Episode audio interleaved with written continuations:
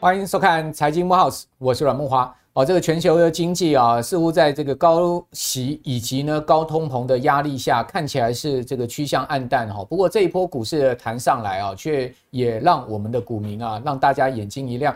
啊，我相信今天看我们节目，我们听众朋友手上如果有股票的话，你心情应该稍微是宽慰了哈，因为毕竟，呃，从十月二十五号的低点的一万两千六百二十九点哈，那这一波呢是整整弹的是有两千点之多哈，哦，这个多头的行情看起来是欲罢不能哈，很多人的这个手上的股票啊、基金啊、ETF 的净值都回复不少，但是呢，可能远远比你年初的时候的净值还是差了很多了哈。不过总是回来一些，总是好事。不过呢，在这个当下，我们节目要告诉大家。呃最新的一些总经的数据哈，比如说国际货币基金会哦 IMF 在今年十月，它把明年的 GDP 再次下修哦，从这个二点九下修到二点七哦，所以可见呢，明年的经济景气啊，呃不会是太好啊，而且呢，这个全世界像欧洲、英国啊。哦，甚至连美国都有可能会有衰退的问题哈。那我们从这个前瞻的经济指标，也就是说采购经理指数 PMI 可以看到这样的状况。我们这张表到底怎么看？各位可以看到，越往这个所谓的呃粉红红色的这个区块走，就代表呢这个 PMI 的状况是越差。哦，也就是说从蓝灯走到红灯了。好，这个越来越拉上警报的一个味道就对了。各位看到这样，不管是这个成熟国家好，或者是新兴经济体，大家可以看到年初的时候呢，就一片蓝灯，就一片 OK 了。好，但是现在目前整个状况都趋向越来越是拉警报的状况。那采购经理指数是一个领先指标，那我们刚刚讲 GDP 它是一个落后指标。不管领先指标、落后指标，我们都可以看到，现在目前全世界经济哈确实是有很大的压力。哦，但这个股市呢，应应该这一波的反弹呢，主要是反映这个跌升之后的呃对于。呃，整个经济前景悲观的一个 price in 了哈。那不过呢，后面如果有更多的黑天鹅，或者说经济的状况会比现在预期的更坏的话。那不排除股市还有再往下掉修正，好，或者是说呢破底的可能，所以你现阶段要论断啊，现在目前已经是从熊转牛啊，我觉得可能还言之过早哈，可能我们还得观察了几个月的时间哈。那在这样状况之下，全世界各国呢都要去支持半导体产业哈，包括美国啦，包括日本啦、韩国啦，哦，都有一些。呃，针对半导体产业的一些重大的这个政府的好方面的补助的方案出来了，哦，大家可以看到，像美国呢，哇，这个有三百九十亿美金的一个补助，哦，建厂或是说半导体的设备，哦，那这个是美国的晶片法案呐，这些各位可以看到，哦，削减能源法案呐，这些。呃，其实基本上呢，都是美国政府现在目前一贯的策略。那其中一个很重要主轴就是晶片要自制，然后呢，希望国际的大半导体的晶圆代工公司呢，都能到美国去设厂哈。那日本它现在也好几家公司，像凯霞啦哈，这个像日本的一些大财团呢，他们现在也整合起来了。哦，要做这个整个半导体复苏的重大投资啊，那这件事情呢，最近新闻也大篇幅的报道哈，日本想想要把这个半导体的主动权再拿回来。另外，韩国也是一样哦，哦，他在电动车的投入啊，哦，包括半导体的投入是用国家之力来投入哈，请国家之力来投入。哦，那这个就是我们可以看到，像目前全世界的态势。那当然，在这样的一个状况之下，哦，经济部哈，这个也草拟了相关的。呃，修正法案就是产产业创新条例第十之二条的草案，哦，就所谓的台版晶片法，然后可以看到已经通过行政院院会了哈，哦，在选前呢，行政院这个呃这个召开记者会对外宣布台版的晶片法案来了。这个台版晶片法案到底相关内容是什么呢？它是针对创新而且居于这个国际啊这个供应链关键地位的公司，各位看到这个。国际供应链关键地位的公司，好，提供这个前瞻研发支出百分之二十五当年度的，好，这个盈利事业所得税，呃的抵减了哈。那另外呢，呃，还可以用于这个购买先进设备制成全新支这个机器或设备支出百分之五，也可以抵减当年应缴盈利事业所所得税的所得税额，好。全部啊，合计的很多这个方案加起来，合计啊，这个抵减税额啊，台版晶片法案最高啊，可以拿到了这个盈利事业所得税的这个税额百分之五十的抵减了哈。当然就是必须要都符合相关的规定了哈。那这个对呃所谓研新创呃研发创新跟购买机器设备的这种半导体厂商来讲，应该是一个。不小的利多了哈，那但这个利多到底能不能真的这个呃度过景气的风暴呢？可能这就另外一回事了哈。我们可以看到最近啊有两家大公司啊发布这个财务的预警，哈，或者是说呢，发布财报之后呢，股价都这个出现了明显的下挫。一家呢就是呃这个道琼成分股里面的 Target 哦，目标百货哦，发布第三季的财报，居然呢它的盈利哈是出现了百分之五十的这个下滑，就是腰斩哦，这个上季的呃盈利是出现五成的腰斩。另外呢，他还讲说未来三年哦。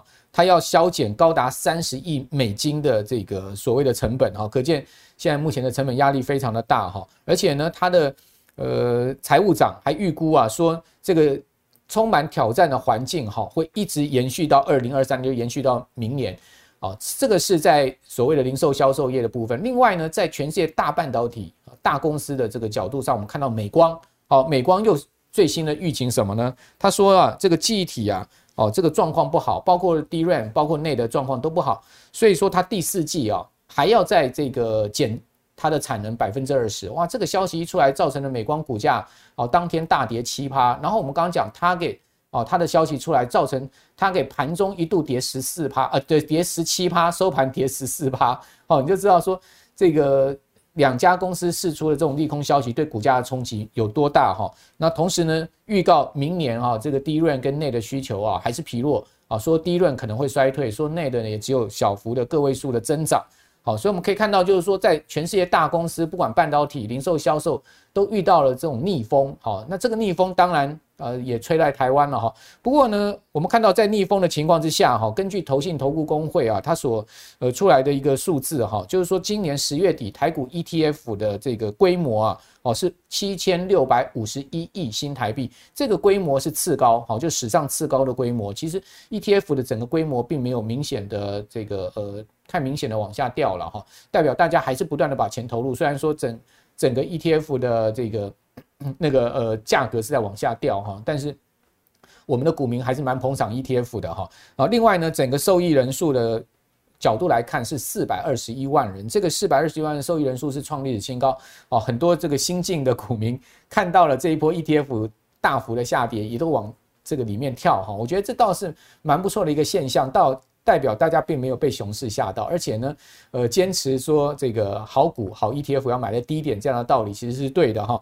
所以说我们今天特别请到了曾经来过我们节目啊，很受大家欢迎的理科工程师老老吴啊吴一勋来到我们节目来告诉大家他今年的投资的情况如何，以及呢告诉我们的观众朋友他所自创的 ETF 啊这个绩效呢其诶其实今年表现的呃虽然也是负的，但是。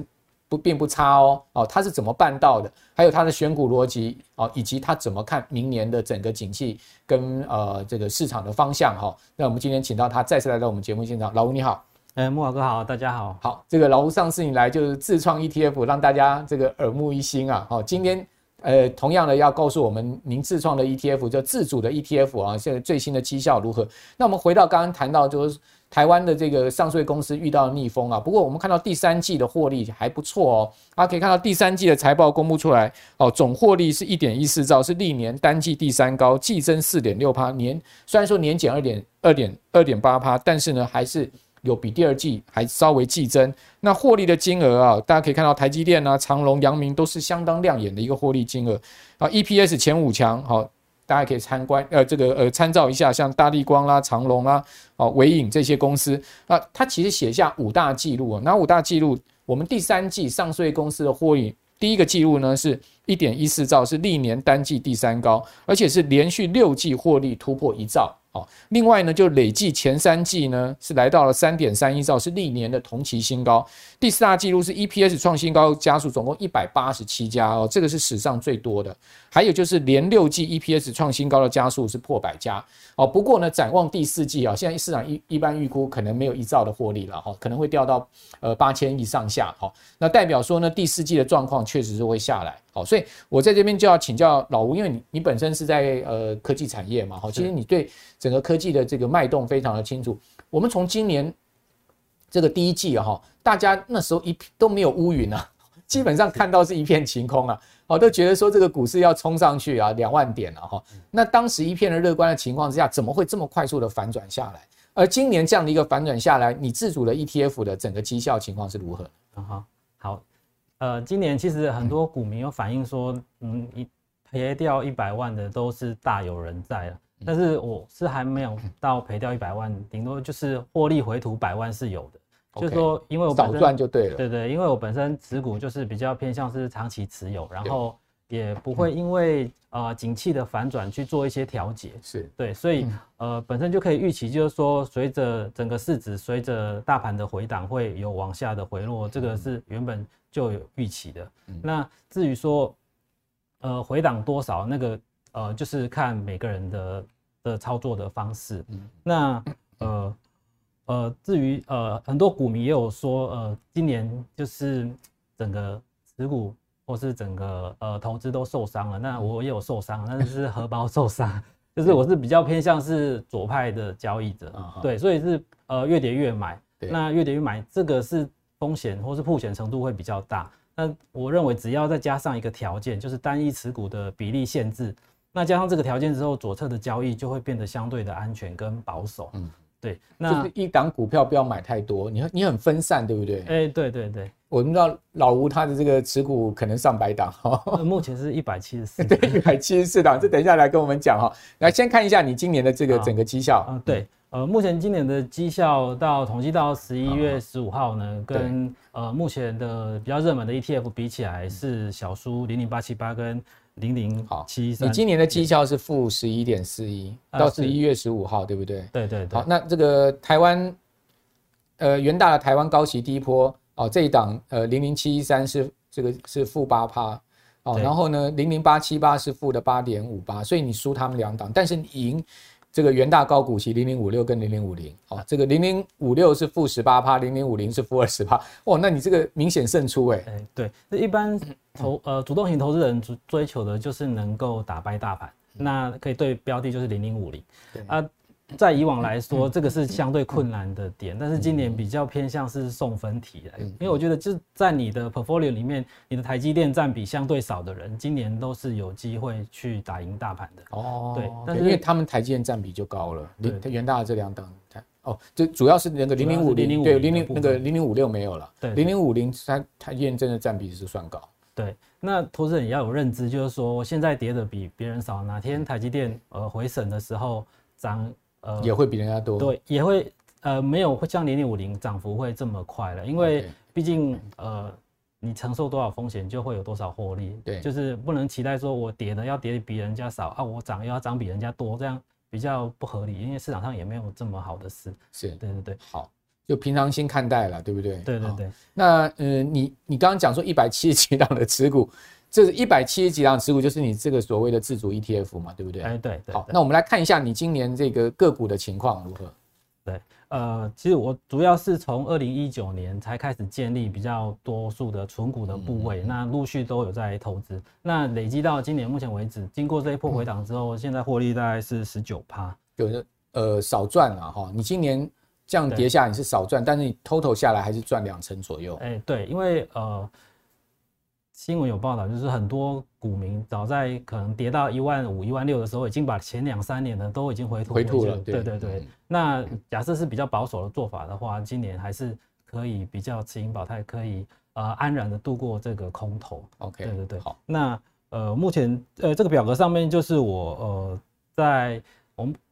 呃，前三十档跟后三十档，也就是赚最多跟赔最多的股票，嗯、然后来做一个统计。OK，好，对，就总总共六十档了哈。哎，对，好，那这个六十档讲一下吧，这个大概情况是怎么样？呃，就是其实我印象比较深刻的就是上一次来木华哥的节目的时候，就是宝雅，它是我的呃报酬率是最低的。哦，那因为那阵子宝雅跌很凶，啊。对，那时候我的报酬大概负三十二趴。嗯，那我一样是我说五百多的保雅，那慢慢。往下买，买到也有买到两百多的保养，对，然后再慢慢上来。嗯、那上来之后，目前我就呃比较比较少再买入了，因为可能现在有获利已经来到十八趴嘛。那哦，所以你摊平成功哎。呃，对，因为我觉得在过往就看过往的财报来说，它并不是一个那么呃可能马上就会整个萎缩或者烂掉的公司，所以我觉得在呃一定限制持股比例的情况下，我是。分批资金打入是，我觉得是比较安心，而且不会恐慌。所以关键哦，限制一定持股比例限制之下，对不对？对，对，对。所以你才不会紧张，对不对？对，对，如果说你大量的投入定钩机的话，哇，那你大概可能买到手软。对对对，那心态也会受不了。OK，好，所以这三十档留给我们观众朋友参考。你赚最多是亚洲藏寿司啊，啊？对，这一档是比较算是意外啦，因为我。因为本身喜欢吃，那每次去 每次去吃的时候，就是觉得他生意很好，是都要排队，对，然后排队，然后就会想说，怎么样缓解自己心里的情绪？因为排队每次排的不开心嘛，就想说，啊，我当你的股东，你生意好，我排队也排的开心。OK，对对，然后就慢慢布局，因为这个是依照我的选股逻辑，它是不会被选上，但是在生活上，比如说去一些生活选股，去呃。统一、全家、超商排呃结账的时候要排队，然后我就当一个股东。就等让我遇到要排队的东西，我就会觉得，哎，想办法让自己的心里比较舒服一点。对对对。但是这个是你现在所有股票里面报酬率最好的。对对，因为那个观光的复苏嘛。但是其实我不是，它是最近涨起来，但是其实我不是最近才买，就是在当初你就排队排很久了。对对对。好，我来看一下。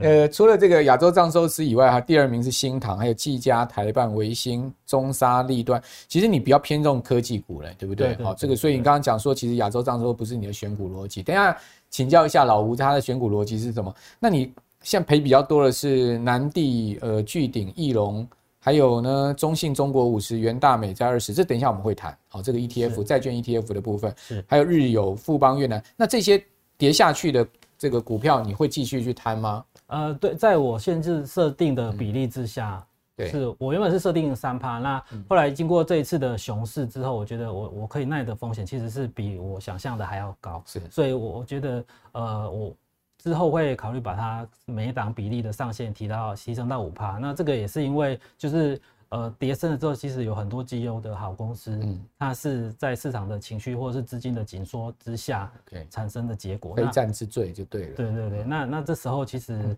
呃因为比例是可以。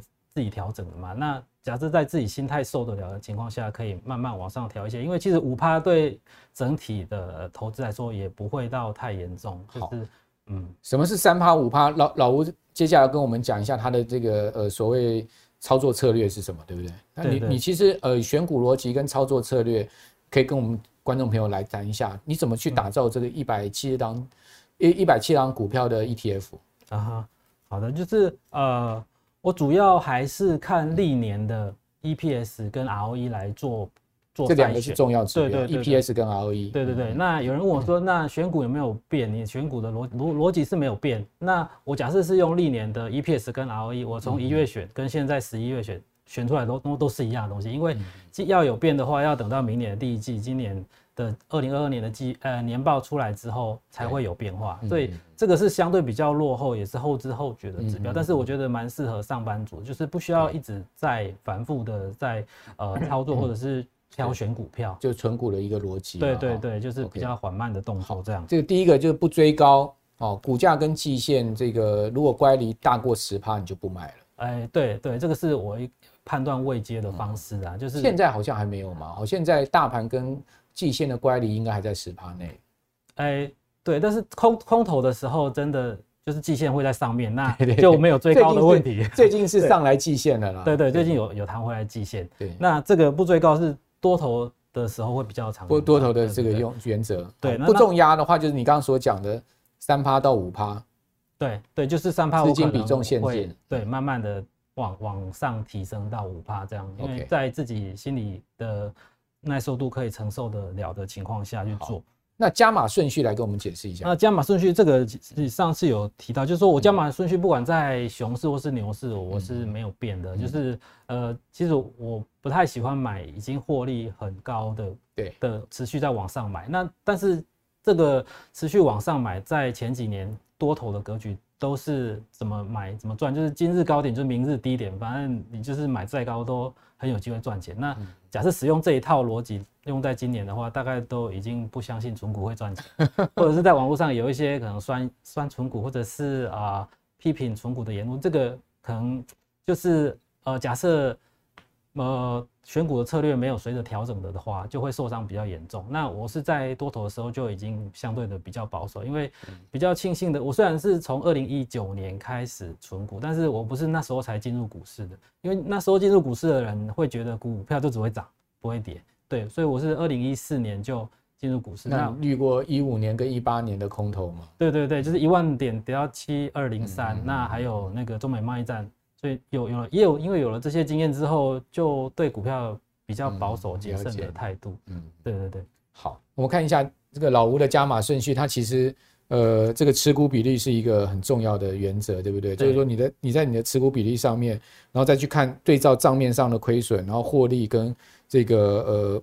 这个获利的 range 对，好，然后你这个星号就是代表说你是优先顺序嘛，对，对不对好，那这个是它的一个很重要的逻辑哦，给大家参考。我们都会放在我们的那个官网上面，大家都可以参考哈。那接下来就是说，在熊市上面，我们现在目前标准的熊市嘛，哈，今年曾经一度跌了大概将近三十二趴。如果从年初算到最深哈，这个一一二六二九哈，十月二十五号的时候，大盘几乎跌了这个二。差不多三十二趴。那在这样的一个熊市下面，你觉得纯股族他要怎么样应变？你的心法是什么？嗯哼，啊，我的心法，呃，其实我在呃牛市跟熊市都是采取同样的策略，嗯、就是分批买跟分散买。对。那在过往牛市的情况下，分批买跟分分散买有被一些人质疑，就是说 你这样就是赚太慢，赚太少。为什么不重压？对，明明就知道要涨了，为什么不一次买进？对，现在是行市那么，它行情那么好，你为什么不赶快就是多布局一点？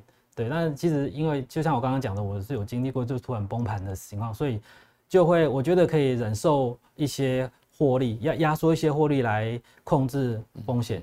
对，那呃也不会让自己有可能受重伤的机会。对，那呃，在牛市的时候，你要分批跟分散，反正就是会压缩获利的空间。那分散的话，也有人就说你这样赚起来就没感觉，比较少赚。对对对。那相反的，在牛呃熊市的目前的情况下，这两个策略做起来还是蛮舒服。等于牛市下的你的这个策略的缺点，就是熊市的优点。哎，对对对。好，那我们永远也不知道现在是熊市还是牛市的这个转折点嘛。对，对，所以你还是依照你的策略在做就对了。对对，同用同样的策略，然后就可以在呃不管是牛市或者熊市中生存。对，好，不过这样的策略，这样的投资组合下来，今年老吴的这个绩效是负十一趴，其实值得参考。因为我想，我们的观众朋友，你今年只有赔十一趴的人应该不多了。就像你讲的，很多人早就已经抬出场，毕业文都一堆了嘛，对不对？对对对。好，所以这个投资上面，我觉得。每一个人都有每一个人的看法哦，就都有门派了哈。那老吴他有他自己的坚持，我觉得，呃，现在目前看到他的这个自主 ETF 的组合哦，今年负十一趴，确实我觉得这个绩效算是在今年上面已经是相当优异了哈。因为毕竟大盘跌到最多是三成哦，虽然说最近弹上来弹了十五趴，但是基本上还是就这个年呃，如果最高点的一八六一九来讲的话，你现在来讲还差了大概差不多三千多点嘛。对不对？好，所以还是有蛮大的一个呃跌幅的哈。好，那这个是第一段，先请教老吴他的心法以及他的这个 ETF 的目前的最新的状况。接下来，因为你是科技人，科技出身，就不免问你台积电。好，这个台积电，我相信你应该也很关注，对不对？那虽然最新的这个大家关注的消息就是说呢，哇，这个大家看到这个十三 F 报告出来之后啊，好，这个美国有好多个这个大咖。好，分别对台积电的股票呢有加码减码。我讲的是 ADR 哈，台积电 TSM 呃 TSM 这档 ADR，大家看到最主要加码是波克夏，对不起，这买进是波克夏，因为波克夏从来没买过台积电，他在今年的第三季哈，呃，居然是一口气买了六千万股的台积电的 ADR，这个其实绝对金额不小哦，因为绝对金额是四十一亿美金，四十一美美金是直接空降波克夏第十大的这个持股哦，也就是说波克夏的第一大持股是。苹果嘛，哈，一千两百多亿美金，那排到第十名的话，刚好就是 TSM，就台积电，所以等于说这个买进的部位哈，已经很显著了，并不是一个小部位哦，四十一亿美金的话，几上千亿台币哈，好，他在第二季和第三季买进了六千万股，另外老虎基金也有买，哦，那桥水联合也有买，好，索罗斯资本也有买，好，大家可以看到，它基本上呃，他们都有这个不同的一个买进了哈，那这个是呃在。台积电最近股价能如此暴冲哈，又重新快回到五百块边缘的这个主要原因了哈。你看到从三百七好像一路这样暴冲上来，其实短短没有多少个交易日哈，它已经大涨了这个每股超过一百块台币了哈。等于说你如果在四百块以下买的话，大家一张都可以快赚到十万块。好，那我这边就要请教呃老吴了，你觉得台积电是不是一档可以永远持有的股票呢？因为波克夏的这个股东的说法是这样，他说呢，这个世界永远离不开台积电所生产的产品，好，这是为什么扑克夏会去买进台积电主要原因。你觉得台积电是一档永远值得持有的股票吗？嗯，永远是不好说，但是长期 你还是比较保。长期来说，目前来看的确是这样，没错了。就是说，呃，其实台积电变得好，应该现在全世界都知道，就是不需要再多解释。那我认为，就是一一个好的呃投资，要有好公司之外，也要有好的价钱。那那个好的价钱，就是当它被低估的时候，对就是现在就是牛呃熊市的时候，会比较有机会产生。嗯，那你说六百八的台积电跟三百八台积电本质有什么变吗？就就没用。那有变的就是市场的情绪跟资金的宽松程度。那我们翻开之前呃过去台积电或过去十年的财报来看啊，那不管是在哦这是十年来的财报，对，就从二零二二年到二零二一年，那不管是在 ROE 或者是嗯，ROE 是在连续十年都维持在二十趴以上的稳稳定的发展。那那股利跟每股盈余跟毛利率其实都是有逐步往上升的趋势。那到今年第三季，那个毛利率又来到了六十趴，那这个都是一些很惊人的数字啊。对。那另外，呃，其实我也是长期有跟台积电工程师有做一些 cowork 的案子。那呃，面对就是他们工程师在处理问题的态度、逻辑跟做事的方法都。都是很谨慎，然后很值得学习的。嗯，对，所以呃，我觉得呃，在目前可能未来的五年，长期持有到十年，应该目前看起来是没有什么太大的问题。那台积也是在你的投资组合里面吗？是是是，它目前应该占比是在，也是我的前三大的。哦，前三大的这个占比。对对对。好，那没有出现在你刚刚那张板子上，是因为它的报酬率没有，哎，没有没有在前三十名，是不是？对，它。现在不是赚最多，也不是赔最多的，但是它却是你最主要的一档持股。在比例上，它现在是比较好好高的。那，那我们可以看一下台积电，确实哈，这个它的财财务过去十年来的它的财报确实是很亮眼。不过这边有就有一个疑问，就是它的毛利都已经来到六十趴，它还能再继续往上升吗？你的看法呢？呃。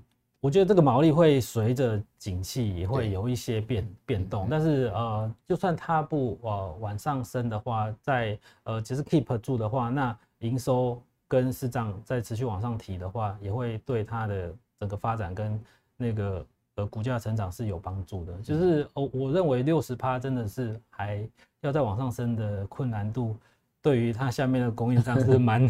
自利了，好，这个不能从客户客户身上赚，就要从这个成本缩减来，就对。你的意思是这样子吗？对，就是双两个都是可以提升毛利的嘛。OK，对对，好，那就看他怎么样 说。现在要从客户身上这个提升毛利，看起来不容易，因为呃，毕竟过去两年的晶圆代工的涨价哈，可能已经到一段落了哈。这个现在目前有一点变成是买方市场了，就是说整个呃，现在目前半导体的主场优势似乎已经从。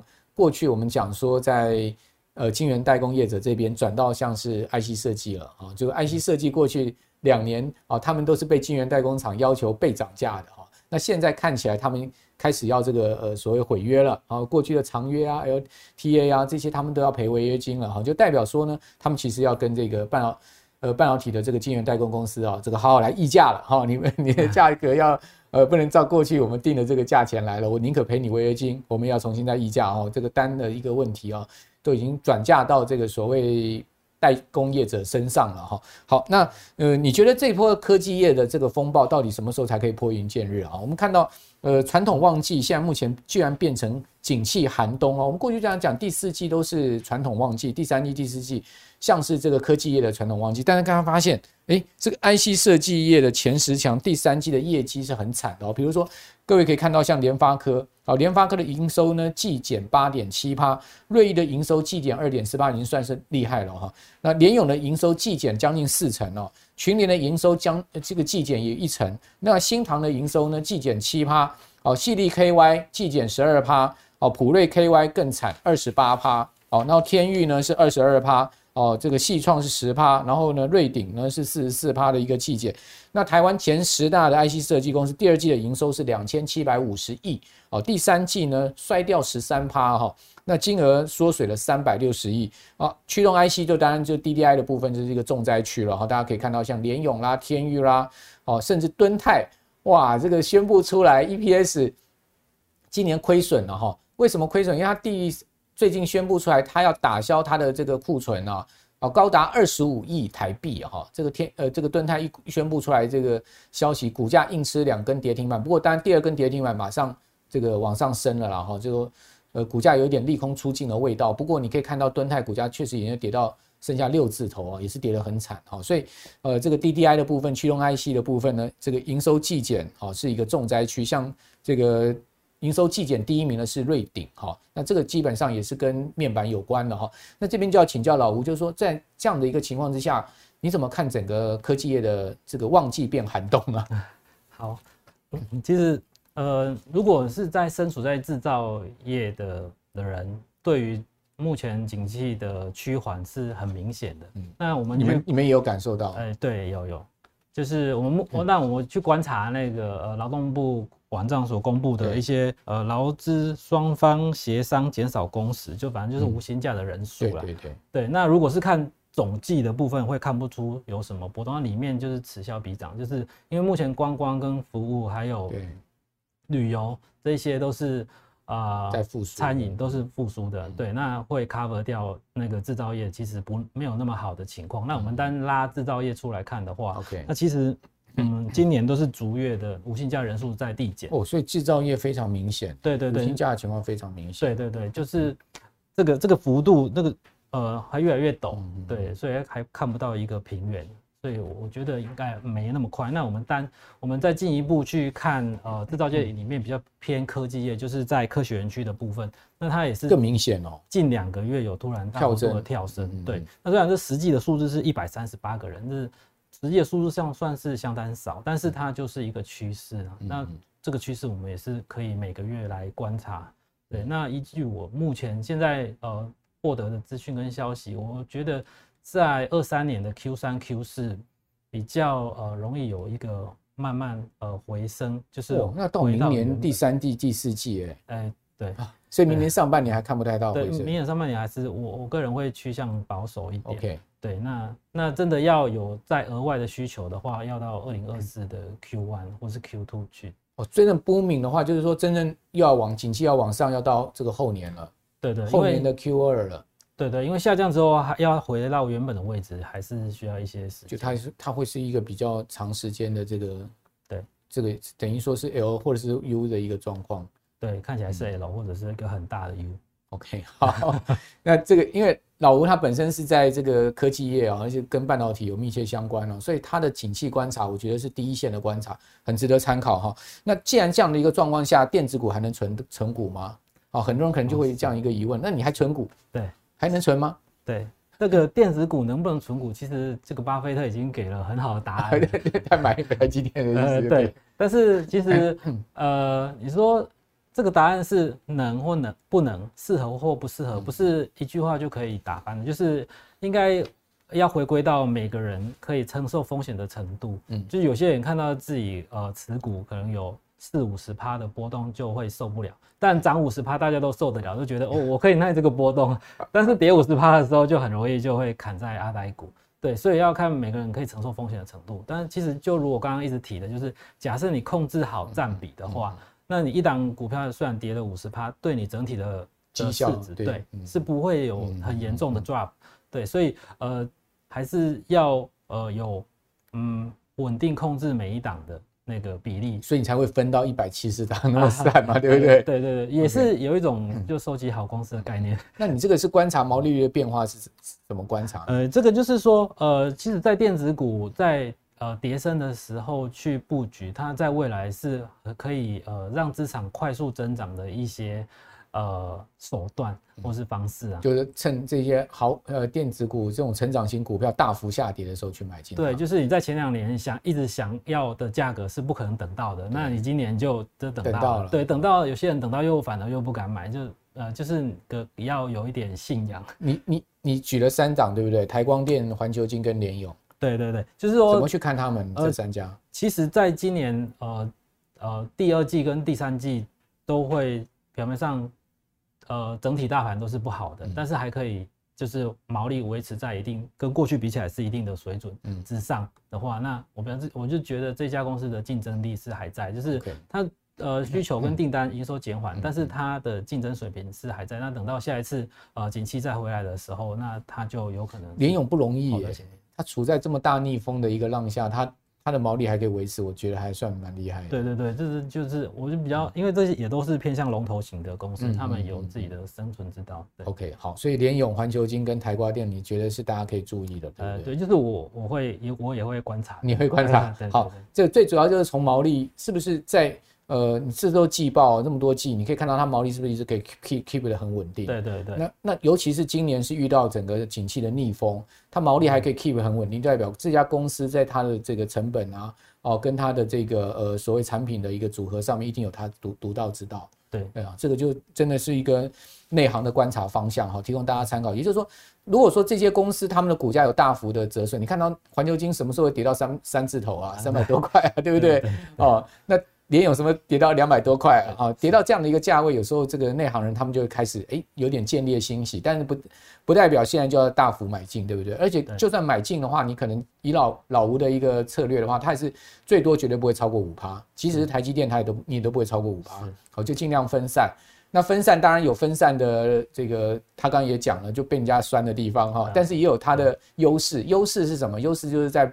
现在熊市下面，它就凸显出它的优的优势了嘛？今年呢，它的绩效只有负十一趴，哦，所以这就是我们讲的一个投资的心法，给大家参考。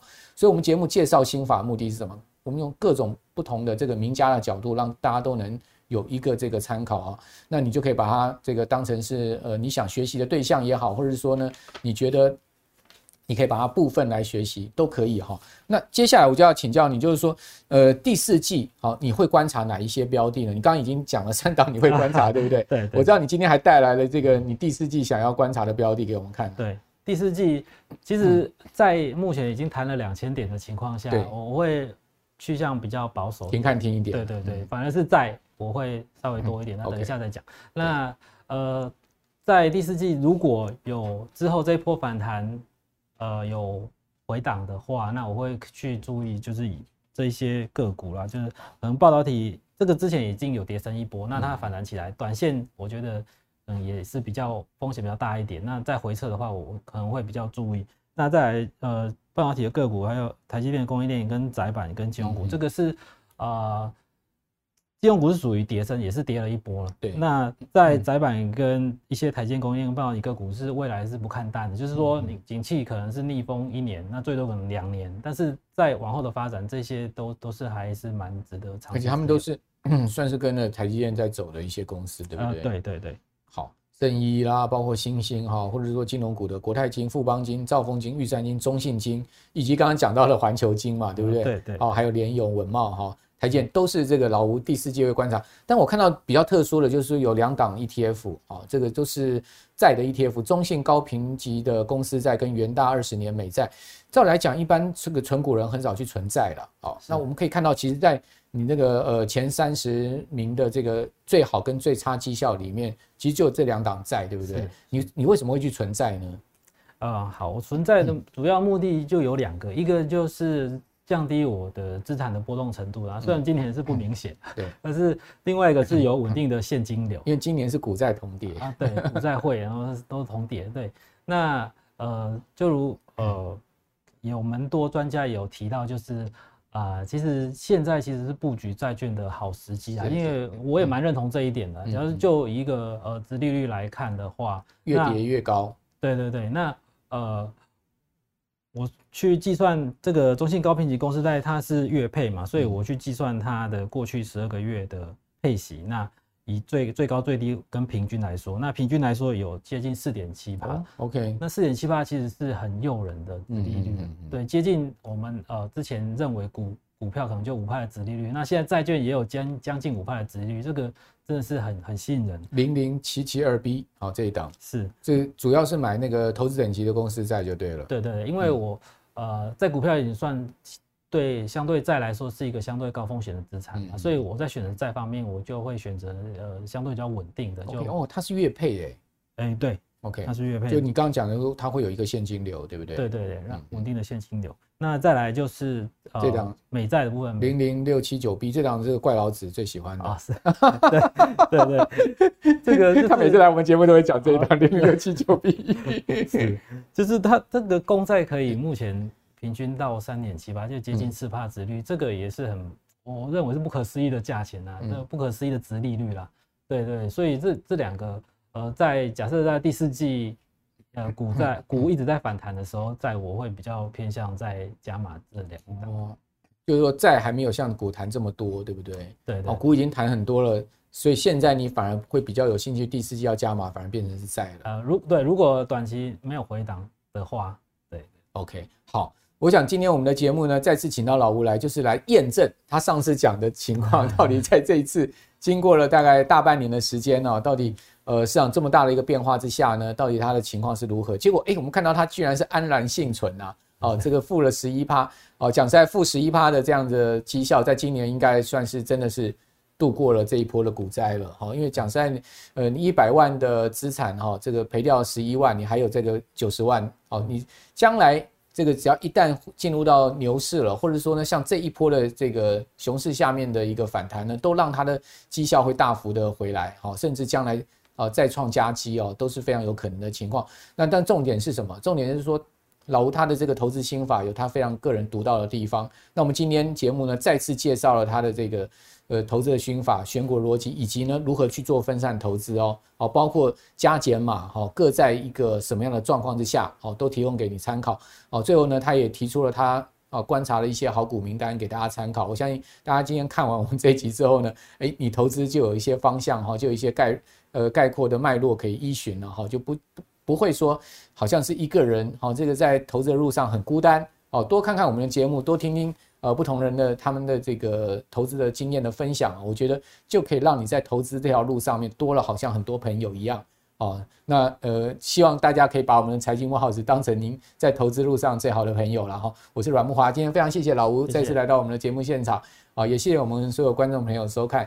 那观众朋友，如果你喜欢我们财经慕 House 的话，请记得六日早上准时收看我们的节目之外，好，把我们的节目介绍给您更多的好朋友。那我们就下次见了，拜拜，拜拜。